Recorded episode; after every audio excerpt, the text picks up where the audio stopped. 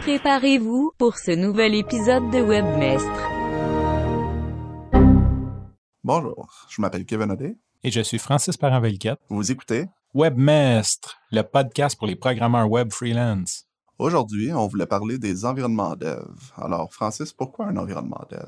Je pense que c'est une étape primordiale, puis c'est bon qu'on parle de ça à l'épisode 1, même s'il y a plusieurs autres étapes avant un projet. Je pense qu'avant de toucher une seule ligne de code, on devrait tous se créer un environnement dev, une façon de copier, répliquer le site qui est en production et de pouvoir travailler dessus à notre aise sans avoir peur d'affecter les données ou de briser le site le temps qui est en production.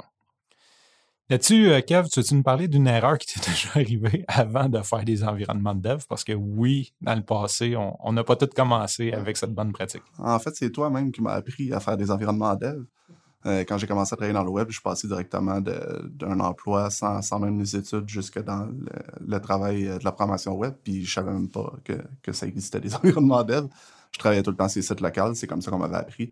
Il y a plusieurs erreurs qui peuvent arriver. Par exemple, euh, ça m'est déjà arrivé de, sauvegarder une image en FTP par-dessus une autre image parce qu'il fallait la remplacer, mais je me suis trompé d'image, donc j'ai perdu la copie de l'image que, que je ne devais pas remplacer, en fait.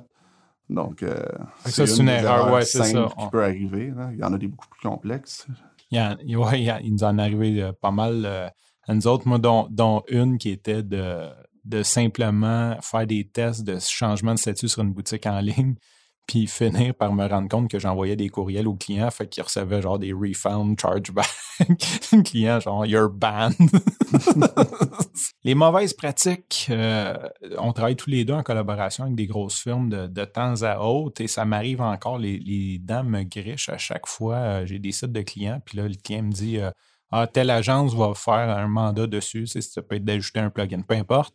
Puis ils me demandent le, mot de passe en, production. Euh, sont en train d'installer des plugins sans avoir fait d'analyse de qu'est-ce que ça peut faire. Ils ne savent même pas si le plugin est compatible avec d'autres ou va créer des incompatibilités, puis ils installent ça live en production je suis comme, c'est vraiment pirate, là, c'est vraiment cowboy.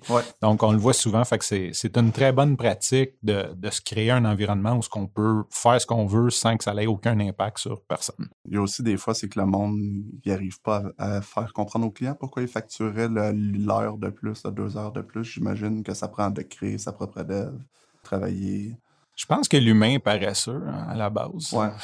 Puis on est tous des programmeurs, on a plus hâte de, de même moi, à chaque fois que je fais une dev, je suis comme bon, perte de temps, j'ai pas le goût, je veux, je veux plus travailler dans mon code euh, que de commencer à faire une dev, mais je sais que je vais gagner à, moyen long terme. Là. Puis euh, justement, je sais qu'on en parlait un peu plus tard, mais moi, c'est une pratique que j'ai commencé à faire, charger un prix minimum pour la dev. Euh, je l'inclus au client à vie. Donc, si jamais je la scrape, peu importe, je vais la recommencer, je ne recharge pas une deuxième fois. Mais euh, ce que ça m'a permis de faire, d'un, c'est de m'assurer qu'on utilise des bons procédés. Puis euh, ça m'évite bien du niaisage personnellement parce que quand le client il a juste euh, deux, trois petites modifs à faire, puis tu lui dis tu vas charger, mettons, 250 pour écrire une dev. Avant de faire ces modifs, ça monte le bill. Puis là, souvent, les clients, ben pas souvent, mais les clients qui font comme Ah, laisse faire, je vais le faire faire par quelqu'un d'autre, mais j'ai juste de me comme j'ai de m'éviter de, de biller une demi-heure pour faire des modifs puis que je risque de briser le site. Puis si tu brises le site euh, en faisant un modif qui t'a demandé, ben tu es responsable, donc tu ne pourras jamais charger ça. Fait que ça m'évite bien des problèmes euh, de faire ça. Souvent aussi, quand tu as créé une dev de même pour un client, c'est que c'est pas toi qui as démarré le projet. Donc là, c'est euh, c'est pas toi qui l'héberge. Est-ce qu'ils ont des backups? Est-ce que fait qu'encore là, ça, amplifie le problème de si tu effaces quelque chose, si tu brises quelque chose, tu sais pas comment tu vas t'en sortir. Qui est l'hébergeur? Est-ce qu'il est collaboratif? Je pense qu'on a, sûrement tous dû euh, avoir affaire avec un. Ou c'est l'ancienne agence qui l'a pris, qui l'héberge, puis qui sont comme frustrés d'avoir perdu le client, fait que tu tombes en, bas de la pile des demandes. Hey, j'ai brisé son site, peux-tu me le réparer? Ouais. On va regarder si on a des backups. c'est ça, on fait. Fait qu'on est aussi mieux de ne pas prendre de chance là-dessus. Puis j'aime aussi, euh, on va parler chacun de nos approches, mais j'aime bien euh, en même temps des fois confirmer avec le client. Donc je fais la modification en dev, euh, je peux soit y envoyer un screenshot, un screencast ou le faire connecter sur ma dev, puis dire regarde, c'est ce qu'on a fait, est-ce que, est que ça te convient avant de, le mettre en production plutôt de faire comme Hey, job done, puis il arrive deux jours plus tard, puis il n'est pas content. ça nous permet surtout, moi je trouve, d'arrêter en plein milieu du travail sans stresser. Tu sais. Ouais. Si t'as pas fini, mais ben, c'est pas grave parce qu'il n'y a personne qui va voir sur ta dev. Ouais. On va y aller avec l'approche de Kevin. On a chacun notre approche d'un dev. En fait, mais je pense qu'on fait un mix des deux, mais toi, tu as, ton approche. Moi, j'ai mon approche que je privilégie. Fait que je commencerai par ton approche. Euh, oui, ben en fait, moi, ce que je fais, c'est surtout l'intégration euh, from scratch de base d'un thème WordPress, par exemple, euh, pour des clients qui me fournissent les designs. Fait que euh, moi, je me crée tout le temps une dev locale pour commencer parce que j'ai beaucoup de préprocesseurs qui roulent pour le CSS, minifier le JavaScript, etc. Donc, ça va mieux en local. J'ai toujours une dev locale, j'ai une dev online pour montrer aux clients l'avancement du projet ou, ce que je push tout avec Git. Puis euh, ensuite, j'ai le site en ligne. Là. Fait que j'ai toujours trois versions euh, du projet. Il y a la production, le développement online, puis le développement local. Fait que si je comprends bien, tu as un serveur web local sur ton ordinateur. Ouais. Euh, tu nous partager? Tu es sur Mac? Euh, ouais, je suis sur Mac. Euh, j'utilise quelque chose qui s'appelle Valet. c'est développé par Laravel. dans le fond, ça l'intègre automatiquement là, tout ce qui est PHP, etc. dans ton ordi. Euh, j'ai vraiment juste à créer un dossier dans mon ordi. Là, euh, puis, euh, mettons que j'appelle le dossier Batman, mais batman.dev fonctionne dans mon ordi. Là, ça crée une instance automatiquement. Ça crée une instance, ça crée un, host en même temps. Ah, ben ça, c'est cool. Le valet, est-ce que c'est disponible pour PC? je pense que oui, mais j'ai pas. Parce que je sais que ça, fait quand même un bout. Parfois, je m'en fais des devs locales. je pense que dernièrement, il y a toujours comme le AMP, mais je pense que c'était XAMPP que j'utilisais ou AMP. Euh, c'est WAMP sur Windows. Exemple, il me semble que c'est sur tout que j'utilisais ça. Ça se peut. En tout cas, bref, j'ai pas mon, mon ordi personnel devant moi, là, mais euh, bref, il y a tout, tout ce que AMP, là, il y en a plusieurs. Euh, il y a plusieurs stacks qui, dans le fond, vont t'installer. Ils vont t'installer. C'est ça. Fait qu'ils t'installent. dans le fond, c'est que sur Apache, la, la stack, c'est LAMP, là, pour Linux, Apache, MySQL, PHP. Fait que là, dans le fond, le Apache euh, MySQL PHP, on l'a dans le Windows. Fait que WAMP, Mac, MEMP. Puis dans ma tête, il y avait XAMPP, mais ça se pourrait que ça soit comme pour le X Windows.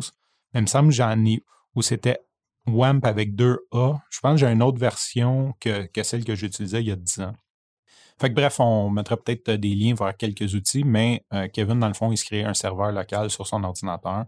Toi, toi j'imagine, tous tes contrats, c'est toujours euh, from scratch. Fait que tu pars un nouveau projet.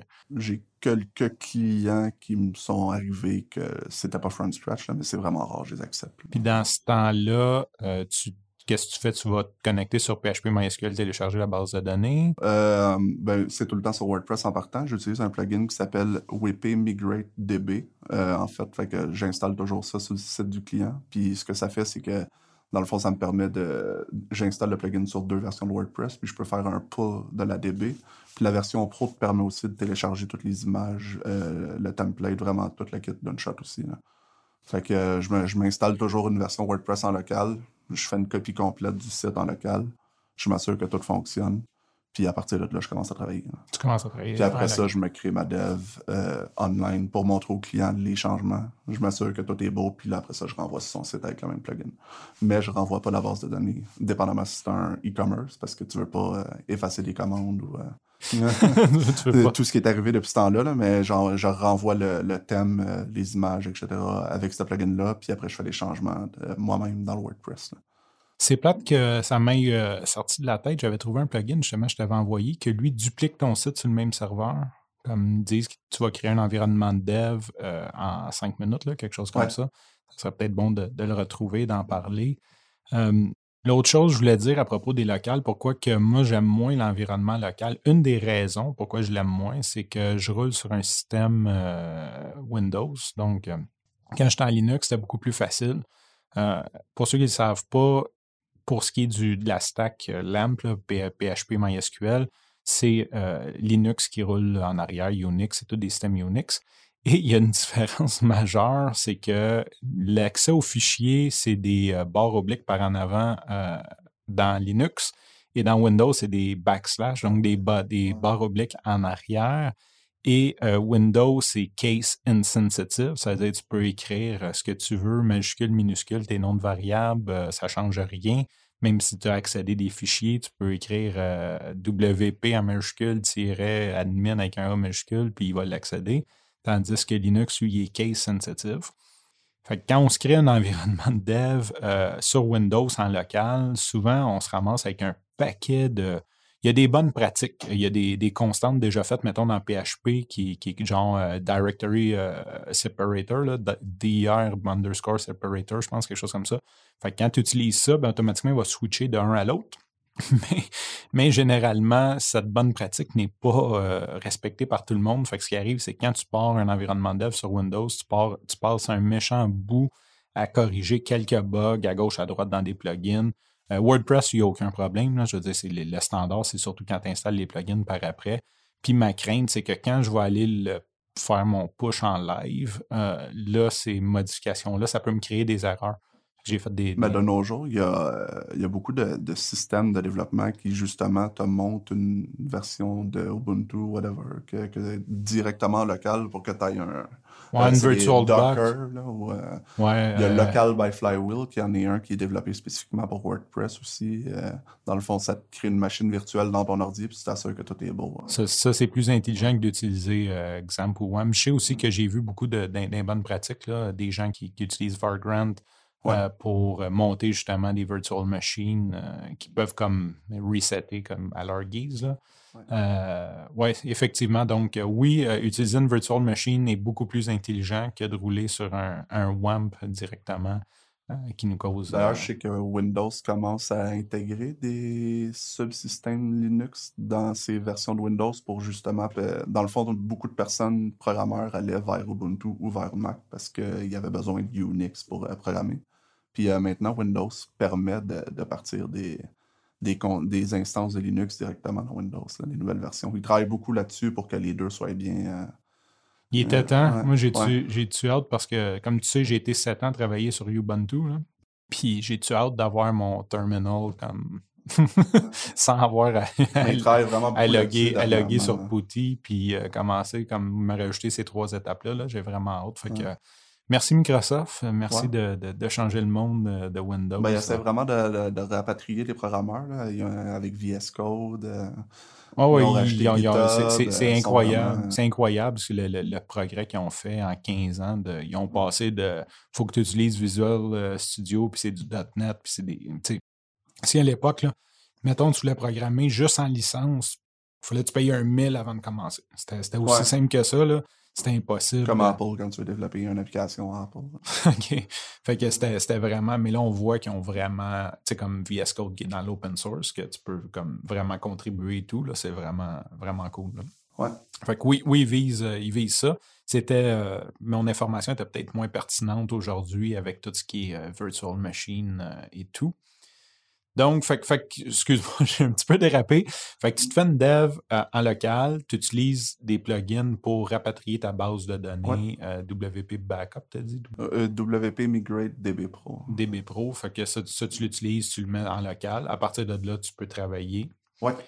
Et tu crées, quand tu crées ton, tu dis ta deuxième dev, euh, je pense que toi, tu rends accessible à des clients avec un sous-domaine, si je Oui, pas. exactement. Mais comme je travaille souvent pour, euh, pour les mêmes fournisseurs, euh, dans le fond, soit des agences web ou des designers freelance, moi, je m'achète souvent le même nombre de domaines qu'eux, mais avec une extension autre où, où je mets leur, leur, dev pour qu'eux puissent aussi les montrer à leurs clients, là, sans que ce soit mon nom de domaine à moins qu'il apparaisse. là. Je comprends. Mais tu, dans le fond, tu vas, tu vas prendre le nom, mettons, agence.in. Moi, c'est- j'utilise beaucoup les IN parce que c'est- les moins ouais. chers. Euh, pour ces- c'est ça. Fait que même des fois, je vais prendre comme exactement le nom du client, .in pour. C'est ça. ouais. Euh, puis tu, dans le fond, tu crées, mettons, je sais pas, le projet 1. point, je- J'imagine Ouais. a le nom du client, là, point agence, point IN. Ouais. Euh, puis ça, tu mets ça disponible. Est-ce qu'il y a des, des étapes quand on fait ça pour, dans le fond, pour pas que, je sais pas, que les robots tombent dessus? Ouais, ou c'est sûr que- qu'il c'est ça. Il faut, il faut s'assurer qu'on on empêche les, les, de l'indexation du site. Puis ça, ça j'avais été lire des articles là-dessus euh, de Google directement. Là, c'est sûr que cette information-là commence à dater. Mais Google disait que la meilleure façon d'être sûr que ton site soit jamais indexé, c'est d'utiliser euh, un password, euh, un HT password, là, comme dans le HT Access, Ouais. tu peux récréer un password. Là, tu sais, quitte à faire un 2, 3, un 2, 3, euh, mais de, de le barrer à ce niveau-là. Parce que même si on met le fichier robots.txt puis nos tags robots à no follow, no index, euh, ce qui peut arriver, c'est qu'il y a des, des, robots qui vont comme scanner des history, puis ils vont quand même indexer. en fait, c'est pas tous les robots qui respectent ta politique de, de no-follow. De no follow. Euh, puis il y a des sites qui listent l'history de leurs clients, aussi comme ça a l'air. Fait que là, ils, fait que ton lien se ramasse sur un site autre, donc il peut toujours être comme pogné. Fait qu'ils disaient que la meilleure façon, c'était vraiment euh, de le barrer par HT Access ou d'utiliser un plugin de, maintenance, là, comme, comme tu fais, de, juste barrer le contenu euh, de ta dev. Ça, c'est vraiment la façon la plus sécuritaire. Sinon, on enlève les robots, on met un robot TXT, no follow, no index, puis euh, on continue. Moi, je vais y aller avec ma technique. Je pense que je pense qu'on est rendu là. Moi, dans le fond, ce que j'aime bien faire, c'est de prendre deux, c'est d'avoir exactement le même setting de serveur. Contrairement à Kevin, je fais beaucoup moins de dev local. Ce que je devrais faire plus, parce que c'est vrai que c'est plus rapide, on peut sauver. Bref, fait, ce que je fais, c'est que j'essaye d'avoir un serveur égal à celui du client. Euh, dans mon cas, c'est facile quand c'est mes clients parce que dans le fond, c'est souvent moi qui les héberge. Fait que j'ai mon, mon, serveur de dev et une réplique de mon serveur de production. Je recrée le site dessus sans changer le nom de domaine, rien. Et je vais aller dans mon fichier host, changer le IP euh, on demand pour faire mes modifications. Fait ce que ça fait, c'est que euh, pourquoi j'aime cette, solution-là, c'est que ça me permet de vraiment m'assurer que j'aurai aucune erreur lors de la migration. Théoriquement, j'ai la même configuration, j'ai la même Ubuntu, la même version de PHP, les mêmes librairies d'installer. Euh, quand je vais faire ma migration et tous les liens vont suivre. Euh, je sais qu'il y a beaucoup d'outils qui se sont développés depuis. Là, dans le temps, j'avais comme une page, j'avais fait un script pour le faire. Euh, souvent, ce qui arrive, c'est que, comme mettons dans WordPress, ben, il va garder le lien vers l'image. Mais il garde genre. fait que là, tu te ramasses que ton image est sur devol.agenceweb.in slash image. Puis là, quand tu fais ta migration en production, ça marche parce que le site, lui, est en live. Puis quand tu deux mois après, tu fermes la dev. comment ça, le site marche plus? Exactement. Euh, ou les liens du menu, à quelque part, il y a un lien qui a été hard-codé par un plugin. Puis là, comme quand tu vas dans Contact Information About, ben, tu retombes sur la dev. Fait, que ça, ça me causait bien des, des soucis de après de QA. Fait que quand je le fais comme ça, c'est vraiment comme par un souci de QA. Puis de mon côté, moi, pour les, migrations de base de données, c'est un peu old school. Euh, je me connecte directement sur la base de données MySQL, puis je fais un fetch dans le fond. Fait que j'ai comme tous mes scripts, autant pour fetcher des fichiers que pour fetcher, ça pourrait se faire avec Git, là, euh, que de fetcher ma base de données. Donc, fait que quand, mettons, un client m'appelle par après et me dit Hey, j'ai un bug sur le site, je pogne mon script, je le roule, et euh, ma base de données se met à jour. Fait que j'ai toutes les données du client que là, je peux jouer avec. Petit bémol là-dessus, mon script, euh, j'aime ça. Euh, je change les emails. Fait que j'ai un catch-all sur mon domaine. Fait que tous les emails s'en vont à mon domaine. Fait que comme ça, si je change un statut, un statut de commande. Un statut de commande, ben c'est moi qui vais le recevoir. Donc, ça me permet en même temps de tester comme que les courriels fonctionnent. ensuite, je vais changer tous les numéros. J'ai un numéro VOIP pour mes SMS. Donc, ce que je fais, c'est que je change tous mes numéros de téléphone dans la base de données. Fait que si ça envoie des SMS, ben, c'est moi qui reçois, c'est pas, euh, pas le client non plus. Puis je vais changer tous les mots de passe, dans le fond, dans la base de données pour le même. Donc, on ne le donnera pas ici. ce que ça me permet de faire, c'est que si je. Parce que souvent, les, systèmes de gestion, surtout de e-commerce et tout, ils ont toujours un truc comme login euh, as a user. Puis ce que ça fait, c'est que ça te rajoute une variable session. Fait que tu as ta variable session admin, puis tu as ta variable session utilisateur. Puis ce qui peut arriver, c'est que des fois, vu que tu es admin, il y a certaines fonctions qui sont débloquées qui ne devraient pas. Fait que le client, lui, a une erreur, comme l'utilisateur a une erreur, mais quand tu es en admin, elle ne se reproduit pas. Tu réussis pas à le refaire. Fait que je mets toutes les. Fait que là, j'ai les, les, courriels euh, à mon extension, puis j'ai tout le même password, fait que je suis capable de vraiment refaire euh, des customer journey, me reloguer, voir qu'est-ce qui va pas, qu'est-ce qui, me présente, avec exactement les données euh, du snapshot que j'ai pris. Fait que ça, c'est vraiment ce que j'aime de, de, ça, parce que j'ai plus, Kevin, vu qu'il est plus front-end, c'est plus rare. moi, j'ai souvent un bug qui apparaît à un moment donné parce que, peu importe la raison, fait que j'ai plus besoin de, recréer le, le, bug. Puis ça, c'est une bonne façon que j'ai trouvé de, pouvoir me permettre de faire ça. Puis là, je peux, je peux tout péter, je peux m'écrire des messages d'erreur, je peux vraiment faire ce que je veux pour trouver le bug, le diagnostiquer avec les vraies données. Une chose à laquelle tu viens de me faire penser euh, concernant le compte admin. une erreur que j'avais beaucoup euh, dans les derniers temps, c'est que j'utilise des, des plugins de cache. Puis euh, WordPress, quand tu es admin, il flush la cache automatiquement pour toi. Euh, je faisais des modifications, puis j'envoyais au client tout est fait, tout est beau. Puis là, le lendemain je recevais un courriel, euh, il n'y a rien de fait. Euh, je pense que tu pas vu mon courriel. ouais. Fait que j'ai inclus dans mon dans, mon script de, push-pull un, flush de, la cache en même temps. Ouais, ça, ça c'est intelligent. Tu, tu me ferais parce que Mm. justement, moi, je suis moins front-end, puis il y a quelques clients, dont, dont mon frère, que son, son site, euh, je le supporte, mais à un moment donné, il m'envoie comme une coupe de modifs, genre changer les heures de les heures d'ouverture. Fait que je m'en vais dans le site, je change les heures d'ouverture. Je l'envoie comme c'est fait. Il me répond genre euh, Tu peux-tu changer les heures d'ouverture? Je suis comme Hey, je viens de te dire que c'est fait. là, je m'en vais voir, puis là, je catch. Genre, il m'envoie un screenshot. Je fais Ah, c'est le maudit plugin de cache qui. Genre, c'est ça exactement. Là, il saute les admins. Fait que t'es logué comme admin, euh, tout est beau. Ouais. Fait que ça, ça peut être aussi euh, une, bonne, une bonne procédure que tu amènes. Euh, tu sais, on a un mode d'in- d'infurteur aujourd'hui là, qui est mode privé. Ouais. De réouvrir, quand on finit nos modifications avant de dire au client c'est fait, de réouvrir le site dans une fenêtre privée, en mode privé, euh, faire des refresh, des hard refresh, là, contrôle F5 en Windows ou commandeur en Mac, là, Ouais. puis s'assurer que euh, Justement, c'est pas parce qu'on est logué qu'on voit les modifications puis de refaire un tour euh, complet parce qu'on sait jamais ce que notre modification peut entraîner ailleurs.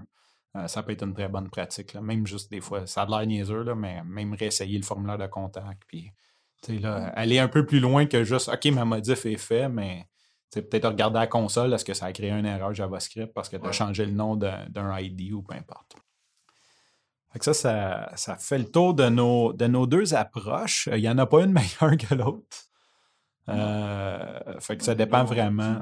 C'est ça. Les deux, les deux ont l'utilité. Je pense que la façon de Kevin est beaucoup plus customer oriented. Tu sais, comme pour montrer au client où ce qu'on en est rendu. euh, il peut suivre le développement. Tu peux l'appeler, dire va sur euh, projet1.agenceweb.in, puis il va voir comme C'est un peu plus avancement. dur de dire va changer tes hosts pour. euh, Ben, mes clients, mes clients que, vu, vu que je travaille comme longtemps avec, je les configure, je leur monte, euh, j'utilise le plugin HostAdmin. euh, c'est le... Avant, ça allait beaucoup mieux. Euh, là, ils ont commencé. euh, avant, j'uti- je l'utilisais direct sur euh, Firefox. Euh, Firefox, vu que ça va jouer dans les systèmes, dans les fichiers système, ils l'ont bloqué à une certaine update. Ils ont comme voulu faire un update de sécurité, fait qu'ils ont vu ça comme un threat, fait qu'ils l'ont enlevé. Il me reste la- l'application, c'est un Google Extension, Google, euh, Google App, euh, Chrome Apps, OK. euh, HostAdmin, dans le fond, le, le plugin pour Chrome. Lui fonctionne encore, mais aujourd'hui, je dois. Avant, j'étais capable, juste en repartant une, une fenêtre en navigation privée, comme de switcher. Maintenant, il faut vraiment que je ferme mon furteur, puis je recommence. Mais bref, euh, je monte la procédure au client. J'ai fait un beau PDF. Je leur envoie aussi quand, quand ils s'en souviennent pas. Fait que quand c'est des clients avec des bugs que je travaille longtemps, je vais quand même euh, leur faire, mais c'est moins évident. C'est moins. euh, Mais, mais ça, peut être un outil collaboratif. Ou même, des fois, on a des features qu'on lance, mais je peux dire comme, comme, mets-toi ça dev, teste-les, confirme-moi si tu veux que je modifie quelque chose avant de faire la mise en production.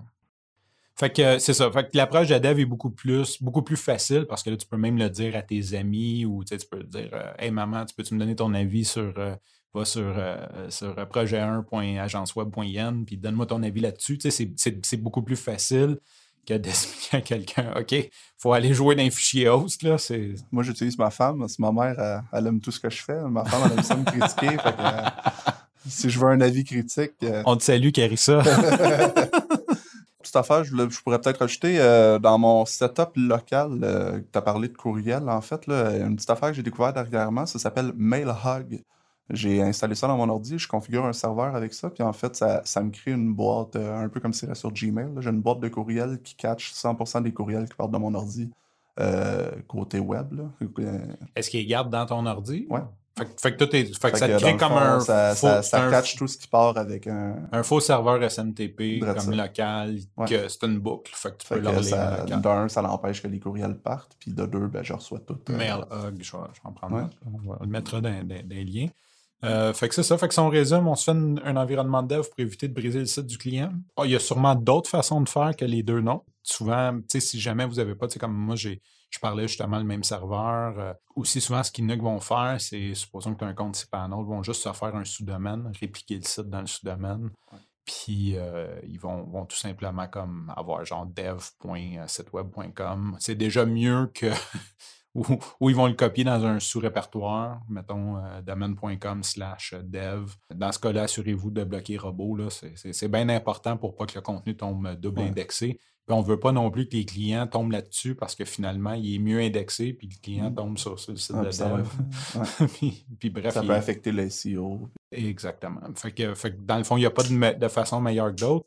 Euh, la façon à creuser, effectivement, c'est les. Euh, tu me rappelles, c'est tout ce qui est virtual machine généralement, une petite notion là-dessus, par contre, ça commence à prendre des bons ordis. Moi, je me souviens que j'en ai déjà monté, mais tu roules quand même une deuxième machine sur une machine. Veux, veux pas, ça prend, ça prend un petit peu de jus. Là. Ça ralentit le reste. Là. Ça, c'est ce qui est un petit peu plate. Puis il y a des outils gratuits, le VMBox, il y a local, comme j'ai dit, pour WordPress. Ouais, c'est quoi? Local by? C'est Flywheel, mais je pense que ça a été racheté euh, dernièrement. Je l'ai entendu, parler, euh, je pense que c'était justement euh, Scott puis Westboss qui en ont parlé un moment donné. Je l'ai entendu parler sur un autre podcast. je trouvais ça intéressant, mais comme je ne sais pas gros de, WordPress, ça serait le fun de, mettre les liens aussi. ouais, je, je, je, vais essayer de trouver le plugin que je parlais, que lui, il fait.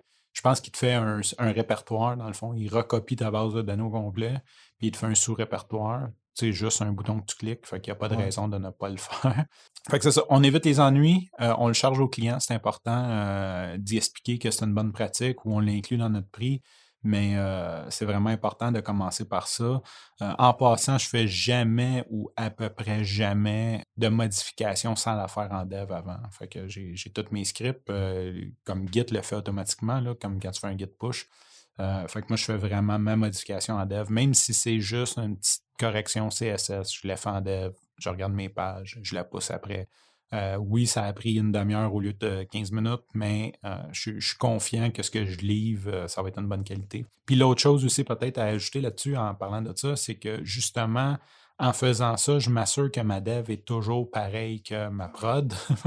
Parce que ça, ça m'est arrivé dans le passé que je travaillais avec d'autres gens qu'eux autres comme comprenaient pas le concept. Fait que là, ils vont direct sur le serveur de prod, puis ils font trois modifications sur le, fichier CSS. Puis tout arrive, puis tu pousses ton, nouveau fichier CSS avec ta modification, puis tu écrases les trois dernières modifications de l'autre. Fait que c'est quand même important de, toujours être in sync. Puis je pense que Git peut nous aider avec ça euh, facilement. Puis euh, c'est ça. Donc, euh, c'est ça les différentes approches que nous, on utilise. Local, euh, local, un dev accessible au client, que dans le fond, j'imagine, quand tu arrives à un certain niveau du projet, tu le pousses. Ouais. Tu attends, un certain milestone. Puis ensuite, bon, tu, passes de dev à prod. Euh, ouais, je push pas euh, chaque petite modification. c'est ça, exactement. fait, que, fait que tu fais des gros. Euh, j'ai fini trois pages de semaine, je me sens en ligne, le client peut aller voir, commencer à voir. C'est le fun d'avoir plus, plus vite tu y vas, plus vite que tu as du feedback, puis que tu n'auras pas retourné en arrière. des fois, tu fais quelque chose qui, qui, affecte toutes les prochaines pages aussi. Tu sais. C'est ça. J'essaie tout le temps de mettre l'accueil en partant.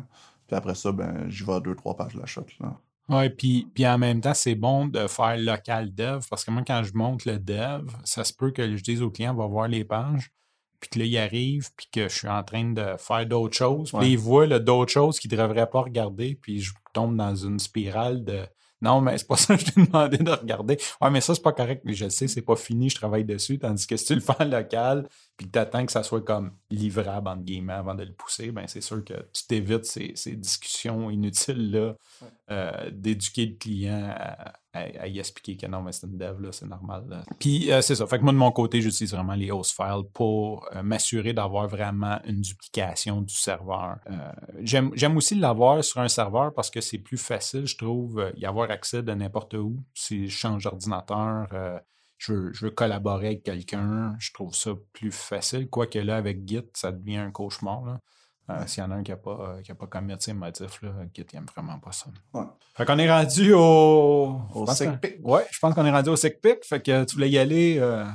Euh, oui, ben, euh, vu qu'on a parlé d'environnement de dev puis de, euh, de serveurs beaucoup cet épisode-là, moi je vais y aller avec Digital Ocean, qui est la compagnie que j'utilise pour héberger mes sites autant que mes devs.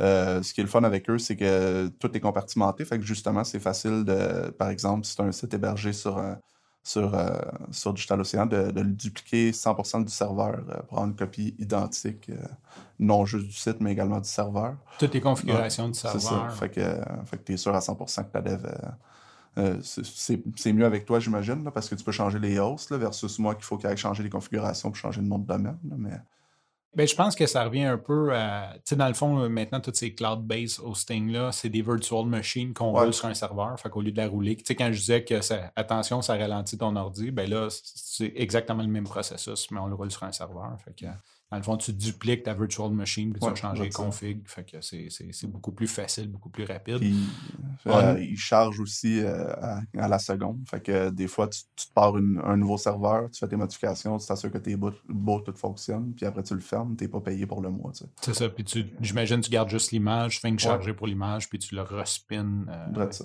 quand, quand- c'est le Quand temps. t'as besoin. Fait que, euh, ouais, DigitalOcean, euh, j'étais un advocate de ça depuis, euh, depuis 2014.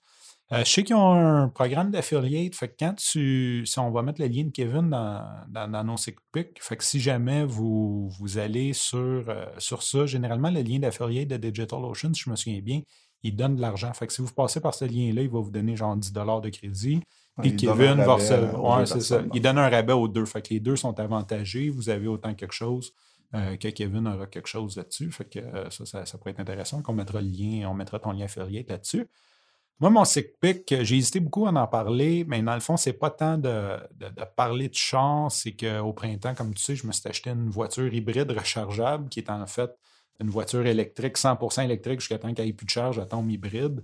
Puis je veux parler de, de cette technologie-là parce que j'entends beaucoup de monde parler contre ça, de tu vas tomber en panne, tu vas rester pris. euh, tu sais, il y a- il y, a comme un paquet de mythes. Euh, allez l'essayer, allez chez votre dealer, allez essayer ça. C'est incroyable. Même quand je ne suis pas branché, je fais du 3,5-4 litres au 100 km sur l'autoroute. Les pires conditions, l'autoroute, 4 personnes, je fais Montréal-Ottawa, 120 km/h, euh, l'air climatisé dans le tapis, puis je fais même pas du 4 litres au 100. Je veux dire, c'est. C'est vraiment bon sur l'économie euh, d'essence. Moi, je pensais que les hybrides, c'est comme une bébelle, euh, un peu comme le diesel, que tu finis jamais par le sauver. Mais non, tu, tu, quasiment 50 là. Euh, une voiture de la même grosseur serait 6,7. Là, je fais du 3,5. Fait que ça, c'est juste sur le hybride. Puis quand on roule électrique, c'est silencieux, c'est confortable, puis c'est instantané. Il n'y a pas de. T'as même pas l'impression que le char est parti. Ben, quand essayé avec toi l'autre fois. ben, tu ris, mais quand, quand j'étais euh, j'étais allé l'essayer chez le dealer, tu sais, puis en plus, ils ont comme. Ils font pas exprès que les voitures électriques, là, ils aiment ça les mettre comme si c'était un vaisseau spatial, là, fait que tu comprends rien dans, où, où ce que t'en es. Puis là, j'étais. Puis là, avec les clés, genre, ça, ça fait vraiment pépère, là, mais les clés à heure sans contact, là.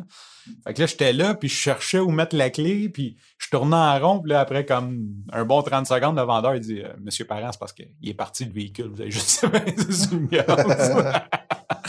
il est parti. Ouais, fait que c'est ça, on ne l'entend pas. Fait que c'est ultra silencieux. Quand on est sur l'électrique, c'est comme si on conduisait une voiture de luxe parce qu'on n'entend vraiment rien, pas le moteur, pas rien.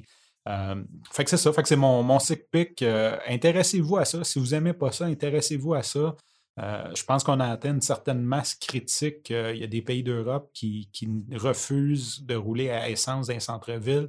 Euh, on sait que le gouvernement du Québec met beaucoup de subventions pour qu'on en achète. Fait que je pense qu'on on est en train, on a un mouvement qu'on s'en va vers là.